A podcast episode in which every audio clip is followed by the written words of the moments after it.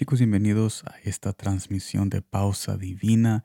Gracias por estar aquí. Espero de que tú estés bendecido en este día. Sabes, tú y yo estamos juntos en esta pelea de esta vida muy larga y esta vida muy cansada. Y no solamente tú y yo, sino que también estamos acompañados en todo tiempo con nuestra, con la presencia de nuestro Padre Celestial. Y espero de que sepas eso porque es muy difícil vivir esta vida con ese pensamiento de que estamos solos, de que estamos abandonados, pero necesitamos tomar un momento, hacer una pausa y saber de que no estamos solos y que hay otras personas que están o sufriendo lo mismo o sufriendo algo peor. Así que sigue adelante y yo estoy aquí con estas transmisiones y con los videos de los jueves para decirte de que no estás solo porque estamos juntos en esto. Y en este día estaremos viendo Romanos capítulo 8, versículo 21 que me dice de esta manera.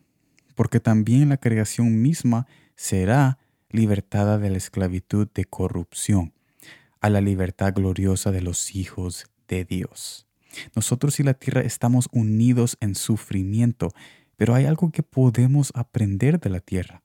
A pesar de su fin destructivo, siempre sale el sol.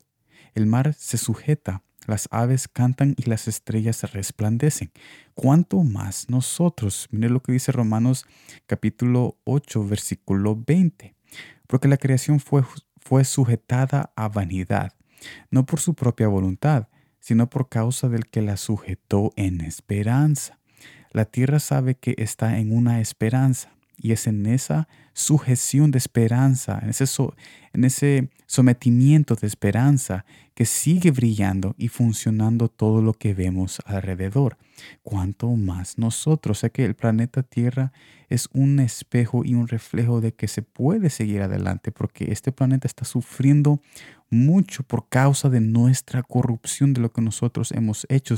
Sin embargo, este planeta tiene esa esperanza y ese día donde vendrá esa nueva tierra y nuevo cielo, donde podrá este planeta llegar otra vez a, a lo original en cómo todo comenzó antes de que todo se echara a perder. Así que cuanto más nosotros no podemos seguir adelante, aunque sea amargados, aunque sea tristes. Yo sé que nuestras emociones muchas veces nos atacan, pero Jesús no, Jesús no nos dice que finjamos, no nos dice que nos mintamos a nosotros mismos, no, pero sí nos invita a que sigamos adelante. Podemos seguir adelante tristes y podemos seguir adelante enojados, pero es necesario siempre dar ese paso porque Él se va a preocupar de cambiar nuestra realidad y nuestra preocupación y nuestra responsabilidad es seguir adelante en la fe, porque la palabra dice que el justo por la fe se salvará y es en esa fe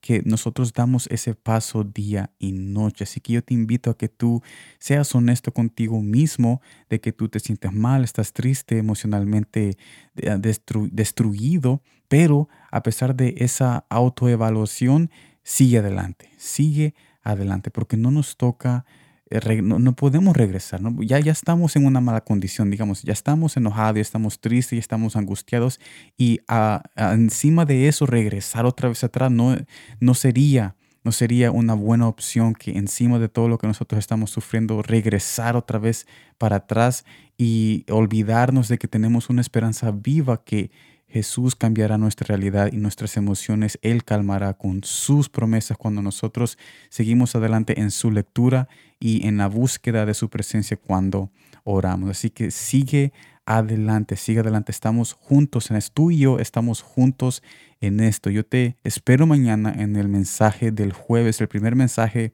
de este año 2021 y estaremos comenzando mañana juntos este nuevo año con ese mensaje en el video de nuestro canal de YouTube. Así que gracias por estar aquí. Nos vemos en la próxima y como siempre, gracias por el tiempo.